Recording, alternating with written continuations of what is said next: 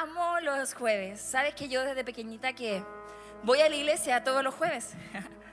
y me encanta porque no es una tradición, es convicción. No es pasar el tiempo, es estar en comunión con Dios. La verdad es que todos los días estamos haciendo tantas cosas. La vida pasa tan rápido que detenernos para venir a la iglesia en un ambiente de fe hace muy bien a nuestra alma y a nuestro espíritu. Así que puedes decirle a la persona que está a tu lado, qué bueno verte, qué bueno que viniste, qué bueno que podemos compartir juntos de la familia de la iglesia. Y también recibe el abrazo apretadísimo de nuestros pastores principales, Patricio y Patricia, que ellos están allá en Miami junto al equipo de plantación. ¿Cuántos le dan un aplauso al Señor por la vida de nuestros pastores y de nuestro equipo? Cuán agradecidos estamos por lo que Dios está haciendo. ¿Sabes qué? Um, conversaba hace un, un, tiempito atrás con la feñita y le decía, ¿te das cuenta que lo que conversamos alguna vez está pasando? Hace años atrás, cuando esto no existía, cuando en verdad las filas para entrar a la iglesia no existían, hoy día sí están pasando. ¿Sabes que alguien creyó y alguien declaró palabras de fe para nuestra iglesia. Alguien no claudicó en lo que Dios había puesto en su corazón, en sus corazones, y esos son nuestros pastores. Si ellos quizás se hubieran rendido, ninguno de nosotros estaría aquí. Pero ellos confían en Dios y siguen creyendo y están allá en Miami, una tierra de gigantes, pero los gigantes no existen para el Señor, al contrario, Él los derribará. Y sin duda tú tienes que seguir orando por ellos y por lo que Dios está haciendo allá. ¿Sabes qué? Cuando ellos vengan a Chile y no encuentren las noticias de lo que está pasando allá, vamos a decir, wow, sí se puede y sí se va a poder. Así que de aquí a fin de año vamos a seguir viendo la gloria de Dios y agradezco la vida de mis pastores, de unas personas con una fe salvaje que me dan la oportunidad de poder estar esta tarde, esta noche, en este precioso campus de Puente Alto, esta comuna donde tienen los índices más altos de todo lo malo, pero aquí hay un oasis en medio de esta comuna, en donde tú y yo podemos seguir propagando el Evangelio de Buena Noticia. Oye, ¿cómo lo hacemos? Eh, hay un montón de formas. Este sábado, bueno, al final te vamos a dar las noticias, pero tienes que ser parte, porque sabes que hoy día, en el siglo XXI, año 2023, hay gente que no conoce a Cristo. Hay gente que se está muriendo sin Cristo en su corazón. Y tú y yo podemos ser parte de que uno más conozca de Cristo. Así que te invito a que te plantes, eches raíces en esta tierra fértil, en esta tierra sana, en donde fluye la leche y la miel. Y me encanta porque en realidad Dios es un Dios de promesas. Dios es un Dios de promesas y no solamente las dice, sino que también las cumple. Y eso es, wow. Eso es, no sé si hay algún otro Dios que exista que pueda hacer todo lo que hace nuestro Señor. Y me encanta porque Él es el único y verdadero Dios a quien tú y yo adoramos. Y quiero compartir lo que Dios ha puesto en mi corazón en esta tarde eh, y quiero que vayamos a leer el texto base que está en Romanos capítulo 15, el versículo 13. Y dice así, lo puedes leer en esta pantalla o si traes ahí tu dispositivo, tu Biblia, lo podemos leer junto. Dice así, que el Dios de la esperanza los llene de toda alegría y paz a ustedes que creen en Él, para que rebosen de esperanza por el poder del Espíritu Santo. Oremos, Señor, gracias por tu palabra. Prepara nuestro corazón. Que no sean mis palabras, sino que sean tus palabras hablando a los corazones. Gracias, Señor, por lo que tú harás en nuestra vida. En el nombre de Jesús. Amén. Me encanta este versículo, esta carta de Pablo a la iglesia de los romanos. Eh, y me encanta porque es una carta muy hermosa Em, llena de ánimo. Eh, y nos dice, en verdad, el propósito de esta carta, que es que la iglesia de Roma sea una iglesia llena de bondad, llena de fe, llena de alegría, llena de gozo. Y me encanta porque versículos anteriores dice, no solamente para que se lo queden para ustedes, sino que para que vayan y se lo enseñen a otros. Y no solamente eso, recuérdenlo siempre. Eso es lo que dice este capítulo 15. Y este capítulo 15 hay algo que a mí me llamó mucho la atención. Es un versículo cortito, pero dice que el Dios de la esperanza lo llene de toda alegría y paz a ustedes que creen en Él para que rebosen de esperanza. En este versículo se repite dos veces la palabra esperanza.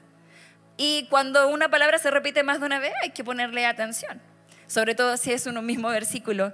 Y la palabra esperanza al comienzo habla de el Dios de la esperanza. Se refiere a Dios como origen de la esperanza.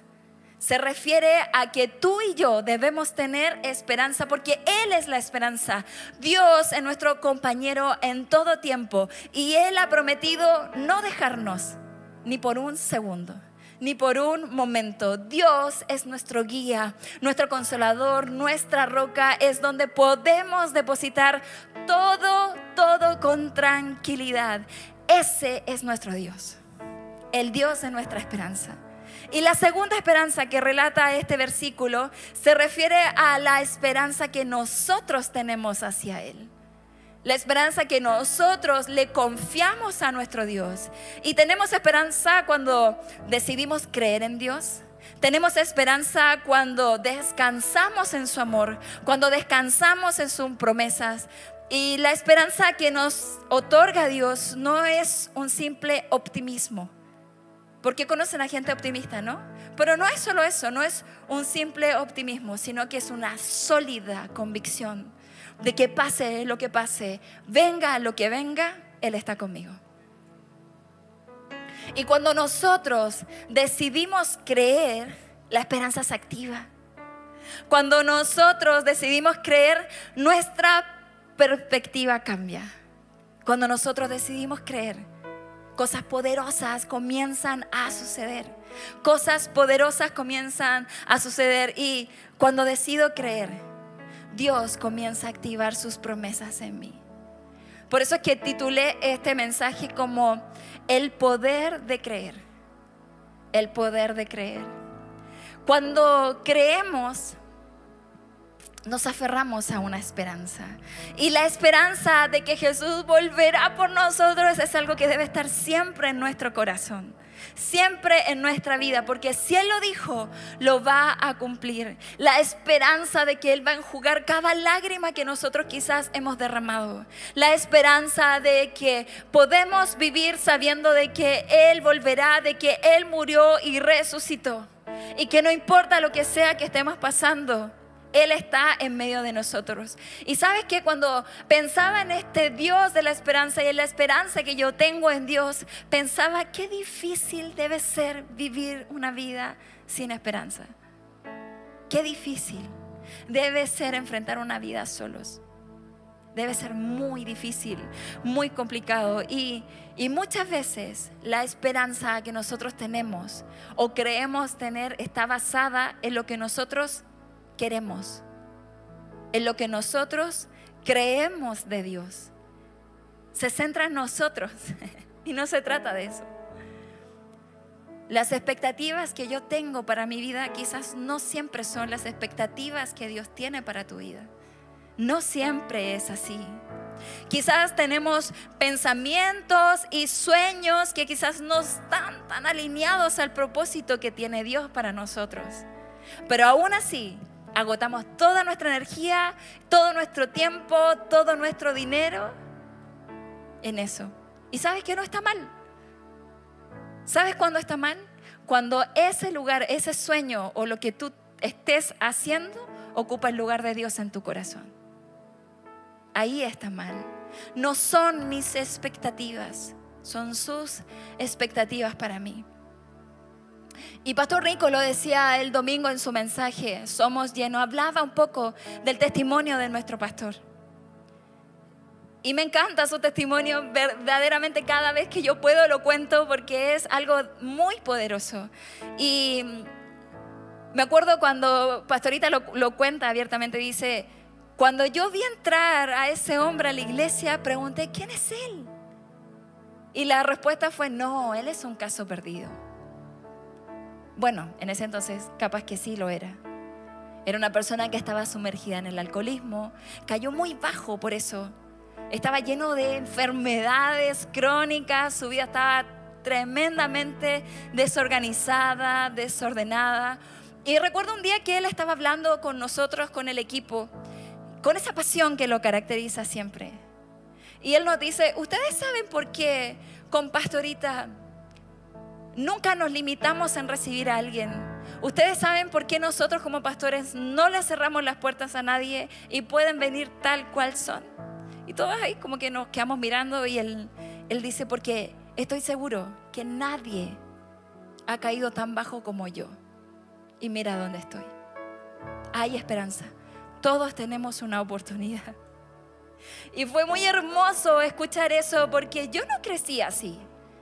Yo no crecí en un lugar donde podamos recibir a todos, a pesar de que fui cristiana siempre. Y me encanta porque cuando él creyó, su vida fue transformada. Cuando él creyó, Dios lo llenó de paz, lo llenó de gozo, lo llenó de esperanza y poder por medio del Espíritu Santo.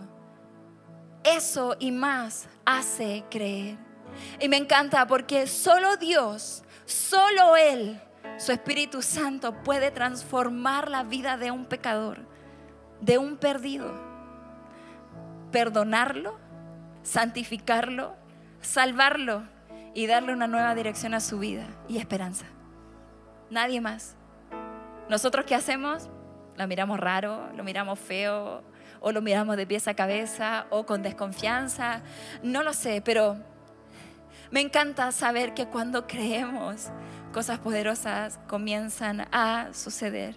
Y cuando hay un ambiente de fe, como este en esta tarde, cosas poderosas pueden pasar hoy aquí. Así que prepara tu corazón.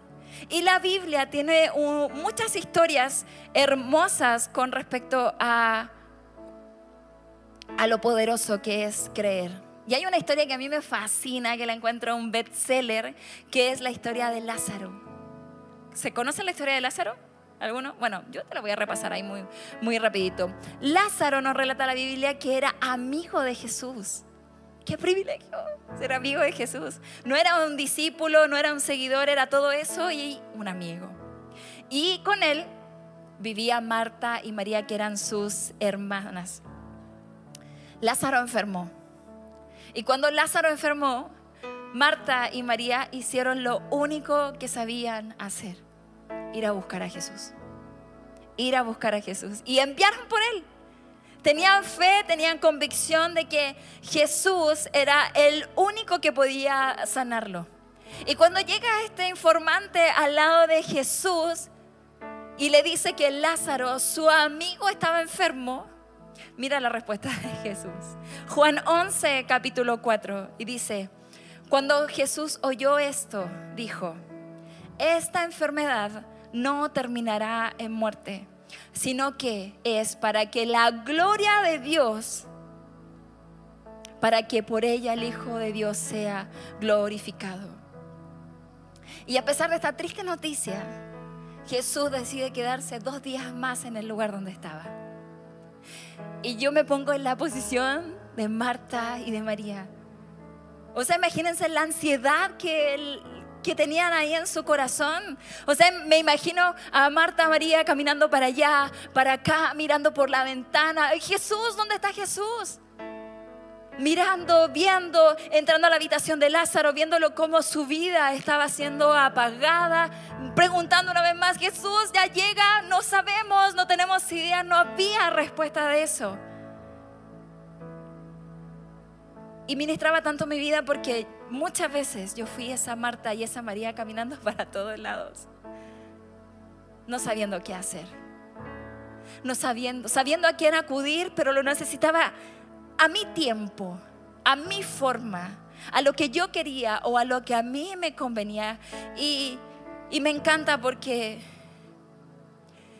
en esos aprietes existenciales quizás, en esos aprietes emocionales, en esos aprietes familiares o aprietes económicos, Jesús siempre estuvo. Lo que pasa es que yo estaba tan desesperada que no alcanzaba a verlo. no alcanzaba a sentirlo. Y me encanta porque las palabras de Jesús podría haber sido, ya voy, o espérenme, o no, Él va a morir igual, vayan, vayan ustedes, yo voy después. No, la respuesta de Jesús fue, esta enfermedad no terminará en muerte. Él sabía que el resultado final no iba a ser la muerte sino que sería la gloria de Dios manifestada. Porque me encanta lo que hace Dios, su Espíritu Santo. Me encanta porque Él ve el final cuando la historia está recién comenzando. Él ya sabe el final, Él sabe que tu final, que mi final es poderoso, es glorioso cuando recién está comenzando y nosotros nos tomamos la cabeza y decimos, Señor, ¿qué hago ahora? ¿O cómo lo hacemos ahora? Lo que Dios puede hacer no puede ser imitado por nadie. Nadie puede hacer lo que hace Dios en nuestra vida. Lo que nosotros podemos comprender aquí es que Jesús siempre sabe lo que va a pasar y deja todo listo, se provee de todo desde un principio. Así que nada es casualidad en tu vida. Nada pasa porque sí siempre hay un final glorioso. Y bueno, volvemos a la historia de Lázaro cuando Jesús llega. Cuando Jesús llega a ese lugar, la Biblia nos relata que Marta corre hacia donde Jesús. Corre hacia donde Jesús y se postra a sus pies y le dice, Jesús, si hubieras estado aquí, quizás mi hermano no hubiera muerto. Jesús responde, ¿y dónde está María? Marta corre a buscar a María. María, llegó Jesús. María sale corriendo y adivina lo que hace. Va y se postra a los pies de Jesús y le dice las mismas palabras. Jesús, si hubieras estado aquí, mi hermano no hubiera muerto. Y hay varios pasajes de la Biblia. Uno dice, Jesús lloró. Otro dice, Jesús se conmovió. Era su amigo. Era su amigo. Qué tristeza. O sea, yo me pongo en la posición de Jesús y digo, ay, qué tristeza. Y me encanta porque podríamos incluso criticar, pero si Jesús era Jesús, ¿cómo lloró? Sí, pero Jesús era 100% Dios y 100% hombre. Él también tenía sentimientos. No está mal sentir. Está bien canalizar nuestros sentimientos a Dios. No está mal. Y me encanta porque aquí Jesús, en Juan 11, del 38 al 44, dice, todavía con lágrimas en sus ojos, Jesús se acercó a la cueva donde habían puesto el cuerpo de Lázaro y ordenó que quitara la piedra que cubría la entrada. Pero Marta le dijo, Señor, hace cuatro días que murió Lázaro. Seguramente ya huele mal. Y aquí amo la respuesta de Jesús. Es tan bacán, es tan genial, es tan poderoso, porque podría haberle dicho, sí, pero no, Él le dice, no te dije que si confías en mí, verás el poder de Dios. La gente quitó la piedra. Yo creo que más de uno, porque debe haber sido una piedra muy grande. Luego Jesús miró al cielo. Y aquí me hace match lo que leíamos en el versículo anterior. Padre, te doy gracias porque me has escuchado.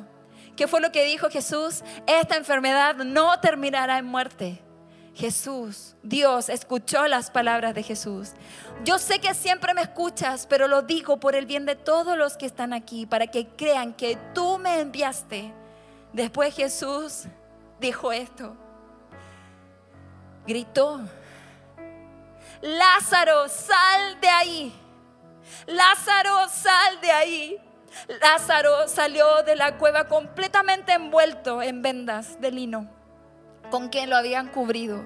Su cara estaba envuelta con un pañuelo. Por eso Jesús les dijo a los que estaban allí, quítenle todas las vendas y déjenlo libre. Hoy en esta tarde Jesús está diciendo, Marta, Juan, Joaquín, Patricio, Karen, sal de ahí. No es tu lugar donde estás. No va a terminar en muerte tu condición. No va a terminar mal. No.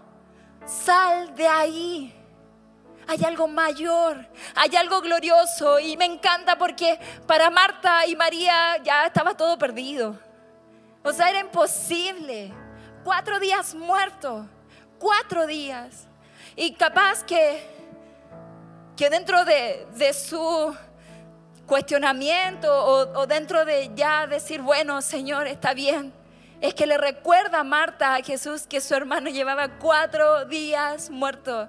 Pero me encanta su respuesta porque ¿dónde está el poder cuando creemos que Jesús lo puede hacer? Si creemos que Jesús lo puede hacer, nada va a ser contra ti absolutamente nada. Hay poder en creer y cuando creemos veremos la gloria de Dios manifestada en nuestra situación, en nuestra circunstancia. Y me encanta porque este pasaje nos insta a creer por encima de lo que vemos. Nos insta a creer por encima de lo que estamos eh, pasando. Y capaz que tú creas que ya no hay nada más que hacer. Capaz que creas que en verdad todo el esfuerzo humano que tú hagas, no hay por dónde. Sal de ahí. Eso es una mentira del enemigo. Todo lo puedes en Cristo que te fortalece. Y Jesús cuando pide que quiten esta piedra, Marta le recuerda y, y me encanta porque su comentario era muy humano, muy lógico. Recordarle a Jesús que llevaba muerto ahí como si Jesús no supiera. Y capacito que todo el mundo habrá pensado que Jesús iba a llegar a ese lugar a llorar a la tumba de Lázaro. Nadie se imaginaba un milagro ahí. Es por eso. Porque Dios no actúa en base a lo que nosotros imaginamos o soñamos. Él actúa en base a su propósito, a su plan y a lo que Él tiene planeado para nosotros. Mira, me encanta cuando Jesús le dice, no te he dicho que si crees, me fui a la Reina Valera, perdón la costumbre. No te dije que si crees verás la gloria de Dios y qué promesa tan grande porque si crees vas a ver la gloria de Dios. Vámonos a la historia después. La Biblia no lo relata, pero vámonos a la historia después. Imagínate a Lázaro llegando a su casa. Imagínate a Marta y María preparando ahí la comida los amigos, la gente, lo que se corrió la voz del milagro poderoso que había hecho Jesús. ¿En qué proceso estás tú hoy? ¿Llamando a Jesús a que venga? ¿Estás en el proceso cuando Jesús llora contigo? ¿O estás en el proceso cuando Jesús va a quitar la piedra y te va a llamar a que salgas de ahí? o estás en el proceso que estás alabando y bendiciendo al Rey de Reyes por lo que Él hizo. Capaz que todos estemos en alguno de esos procesos. Pero nada va a terminar en muerte. Nada va a terminar mal. Porque Él lo dice. Si miras bien y abres tus ojos espirituales, la gloria de Dios se va a ver manifestada en tu vida. Hay poder cuando creemos. Hay poder al creer. Y quiero contarte un poco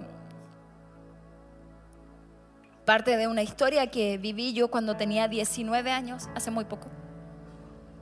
Y yo andaba por ahí, recuerdo que eran como las 8 de la noche, y suena mi teléfono y yo veo mi mamá. No era nada raro, o sea, obvio que las mamás llaman a sus hijos. Y cuando le digo, hola mami, ella me dice, corre a la casa del pato, mi hermano mayor. Tuvo un accidente. Nosotros vamos en camino, pero estamos demasiado lejos, por favor, corre para allá. Y yo estaba relativamente cerca, cinco o seis minutos llegué a ese lugar. Cuando entro a donde él estaba, literal fue ver a una persona muerta. no tenía casi pulso, sus pupilas estaban dilatadas, estaba todo chupado. Era una escena, pero muy triste. Y yo veía así como todo en cámara lenta, ¿no les ha pasado? Que ven como que todos corren, todos llamando a la ambulancia, la ambulancia no llegaba. Decidimos llevarlo nosotros porque estaba muy grave. Y era, yo manejo desde los 18 años y siempre he sido muy buena al volante. Entonces ellos iban al delante y yo iba cubriendo para que pasaran por los semáforos con las balizas, tocando bocina. Era una urgencia. Mi hermano se estaba muriendo. Cuando llegamos al hospital, no sé cómo, solo Dios, pero logramos entrar a la puerta de la urgencia. Solo las ambulancias pueden llegar ahí. Y para sorpresa mayor aún, había una camilla afuera. Capaz que ella estaba esperando a otro, pero no. Yo sé que Dios era y que estaba esperándonos a nosotros. Y se lo llevaron en la camilla haciéndole reanimación. Un médico encima de él y yo me metí al, a los pasillos del hospital y logro entrar y no sé cómo encuentro una Biblia en mis manos. De verdad que hay cosas que yo olvidé. Pero cuando logro entrar donde estaba mi hermano, lo primero que veo son esas maquinitas cuando te ponen corriente, ¿no? Y el ruido hermoso. Yo no sé qué más pasó, pero yo me arrodillé y le decía, Señor, sánalo, Señor, sánalo, Señor, sánalo, mis papás no van a resistir esto, Señor, sánalo, Señor, sánalo, Señor, sánalo. Y cuando estaba en esa, en mi volada de pedirle solo sanación al Señor, sanidad al Señor, llega una enfermera y me dice, ¿algún familiar directo de Patricio? Y yo le digo, sí, yo.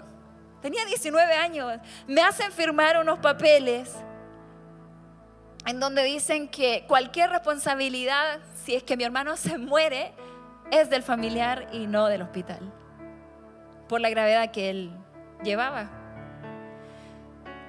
Bueno, lo tuve que hacer. Entró mi hermano a pabellón.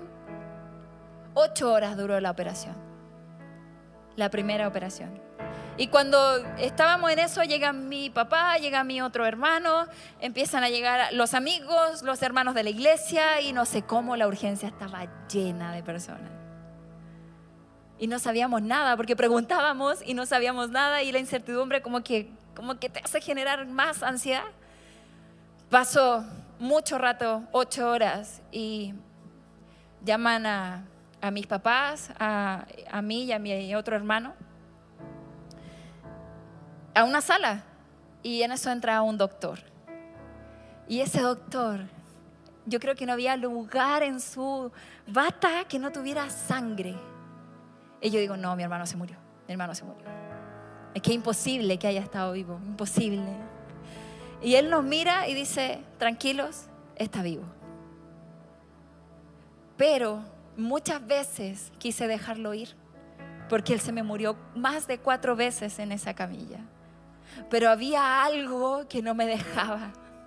Yo muchas veces lo dejé ahí, pero había algo que me hacía tomar nuevamente los instrumentos. Mi hermano le dio un derrame cerebral. Y seguía operando, seguía operando, seguía operando. Y él me dice, está vivo, no sé cómo, pero está vivo. Y si resistió a esto, es porque va a resistir todo lo otro que viene. Entonces mi papá con autoridad, y eso me encantó, se para con autoridad frente al médico y le dice, ese algo es Dios. Y el doctor va y le dice, capaz que sí, porque él debería estar muerto. Y cuando hablábamos acerca de esto, eh, había una oración en medio de esta operación que a mí me llamó mucho la atención. Yo te dije, yo solo oraba porque sánalo, sánalo, sánalo. Pero esta oración conmovió mi corazón. esta, persona dijo, Señor, haz tu voluntad. Nosotros queremos verlo bien. Sabemos la gravedad de lo que significa un derrame cerebral. Pero confiamos en tu voluntad porque es buena, agradable y perfecta. Y yo nunca había escuchado eso. Nunca había escuchado acerca de la voluntad de Dios. Y fue ahí que yo decidí sembrar esperanza en Jesús, en Dios, en su soberanía. Y me encanta porque hoy día, hoy, han pasado ya algunos años, Él tiene dos hermosas hijas. Después de este accidente estudió ingeniería en informática. Una locura. Es una locura. Y, y a pesar de que su lado izquierdo quedó completamente paralizado.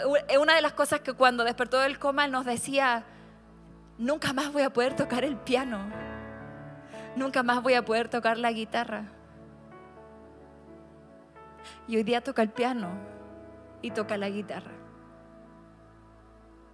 Dos años de terapia porque él aprendió a hablar, a comer, a caminar, a todo.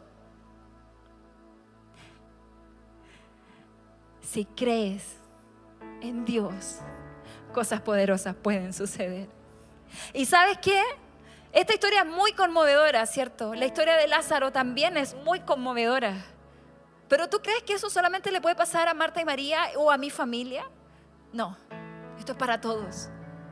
Y no necesariamente tiene que ser una situación o una enfermedad tan grave como lo que le pasó a Lázaro o a nosotros en cualquier situación, en cualquier circunstancia, en todo momento. Dios lo puede hacer. Solo debes creer.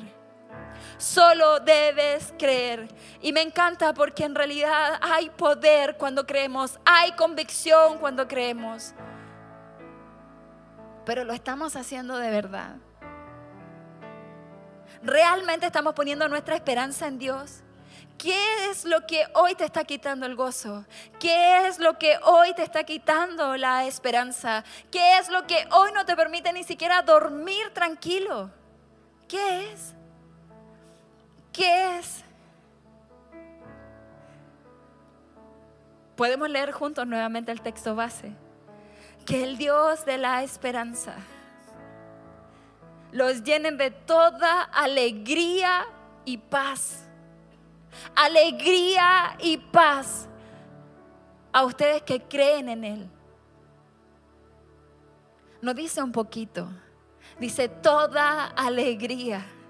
¿Para qué? Para que rebosen de esperanza, para que desborde la esperanza por el poder del Espíritu Santo, por el poder del Espíritu Santo. ¿Crees en Dios, iglesia? ¿Crees en sus promesas? ¿Crees en su poder? ¿Crees que Dios lo puede hacer? ¿Crees en el poder del Espíritu Santo? Entonces deja que el Dios de la esperanza empiece a obrar. Deja que el Dios de la esperanza deje que tu corazón esté inundado de paz, inundado de bondad, inundado de misericordia. Preocúpate más en adorar a Dios porque todo el resto está resuelto. ¿En qué momento? No lo sé, porque no es mi tiempo, es el tiempo glorioso de nuestro Señor. Estamos aquí. Lo único que nos pertenece es el hoy. No pierdas el tiempo en cosas que Dios ya tiene resueltas. No pierdas el tiempo ocupándote, preocupándote de cosas que Dios ya las tiene resueltas. Es más, deja que Él actúe por medio del poder del Espíritu Santo. Y mira, un segundo.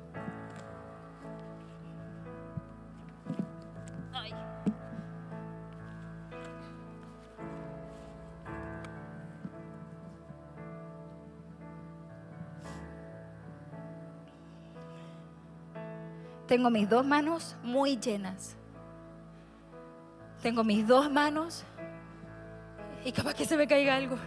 Perdón. Es muy difícil recibir cuando tenemos las manos ocupadas.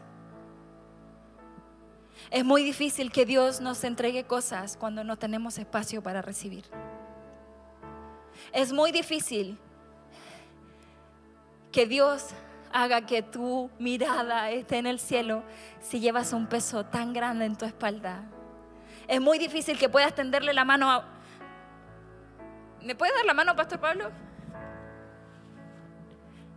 es muy difícil.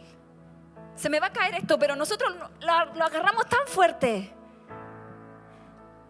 ¿Y qué nos dice Dios? Echa sobre mí tu carga. ¿Y qué hacemos nosotros?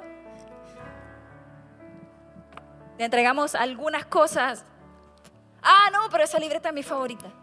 Chuta, se me cayó la otra mochila. Eso hacemos. Caminamos, caminamos y caminamos ocupados, pesados, sin espacio. Sin espacio. Y es súper normal.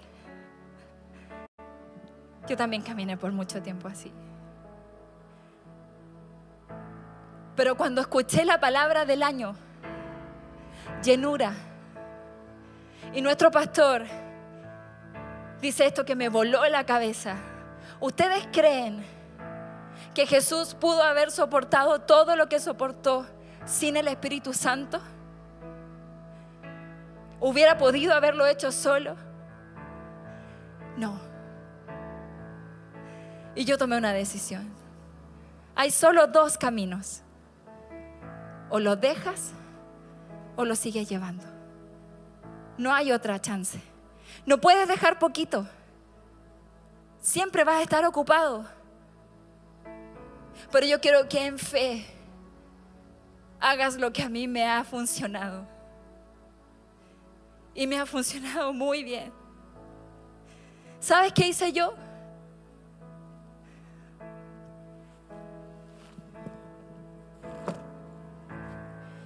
Y como estaba en un ambiente de fe, le dije esto al Señor. No hay lugar más alto, más grande que estar a tus pies que estar a tus pies. No hay lugar más alto, más grande que estar a tus pies. Y aquí permaneceré postrado a tus pies, porque a los pies de Cristo, a los pies de Cristo, es donde somos llenos del Espíritu Santo.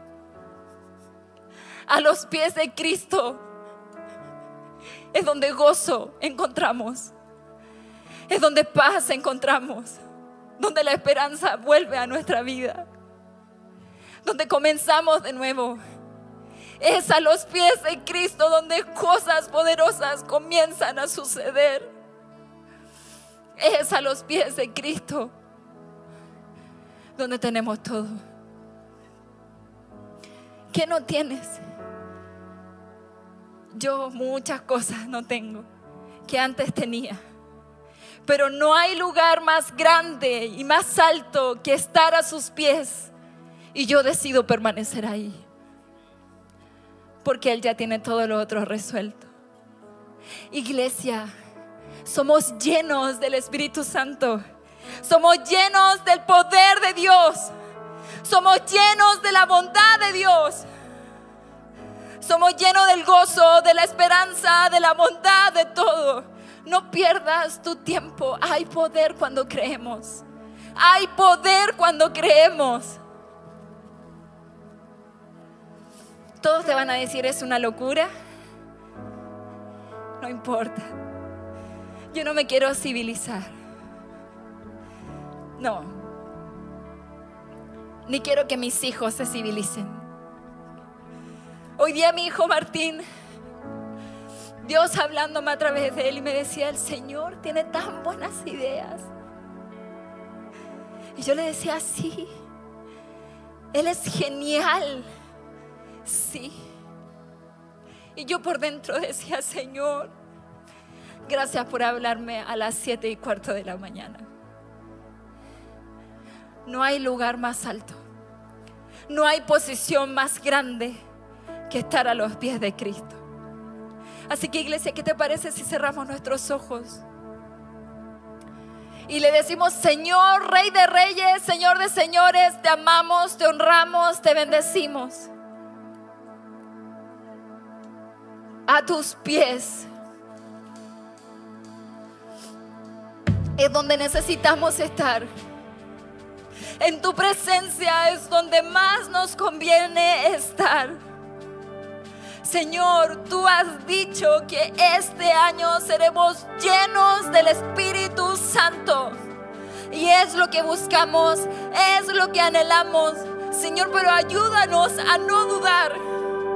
Ayúdanos a no perder el gozo. Ayúdanos a no perder la esperanza en ti. Ayúdanos, Señor, a que tu mover, tu presencia siempre esté en medio de nosotros. Señor, queremos ser llenos, queremos recibir todo lo que tú tienes preparado para nosotros. Queremos con manos libres adorarte, bendecirte. Queremos, Señor, entregar todo a tus pies.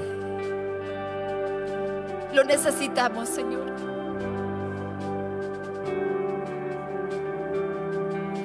Lo necesitamos, Señor. Te necesitamos, Espíritu Santo. Te necesitamos en nuestra vida, en cada área de nuestra vida. Ayúdanos a soltar, ayúdanos a entregar nuestras cargas, ayúdanos a creer, a tener convicción que tú lo vas a hacer. Si tú lo prometiste, tú lo vas a hacer. Creemos en eso, confiamos en eso y nos aferramos a tus promesas. Y con los ojos ahí cerrados, hay una oración que nos encanta hacer, que amamos hacerla. Y si hay alguien en esta sala que quizás no entiende mucho de esto o está sintiendo algo en tu corazón que quizás hace mucho tiempo no sentías. O quizás hoy día tus ojos espirituales han sido abiertos y estás viendo la bondad de Dios y quieres aceptar a Cristo Jesús en tu corazón te quiero pedir que levantes las manos bien alto para que podamos orar juntos. No te haremos hacer ni pasar adelante con nada raro, solo queremos ver tu mano. Veo tu mano, veo tu mano, veo tu mano. ¿Qué te parece, iglesia, si oramos todos juntos? Y agradecemos a Dios por lo que va a hacer. Cierra ahí tus ojitos y repite junto con nosotros. Señor, te damos gracias por la oportunidad que usted nos da de poder ir a sus pies. Señor, perdona nuestros pecados. Señor, perdona nuestras faltas. Señor, estamos aquí con un corazón rendido a tus pies. Creemos, Señor, que en ti hay poder. Señor, inscribe mi nombre en el libro de la vida para que podamos juntos gozar por la eternidad. En el nombre de Jesús. Amén. Iglesia, démosle un fuerte aplauso. Bienvenido a la familia de la iglesia. Bienvenido a la familia de Dios. Ponte de pie. ¿Y qué te parece si seguimos adorando? Si seguimos exaltando el nombre de nuestro Señor.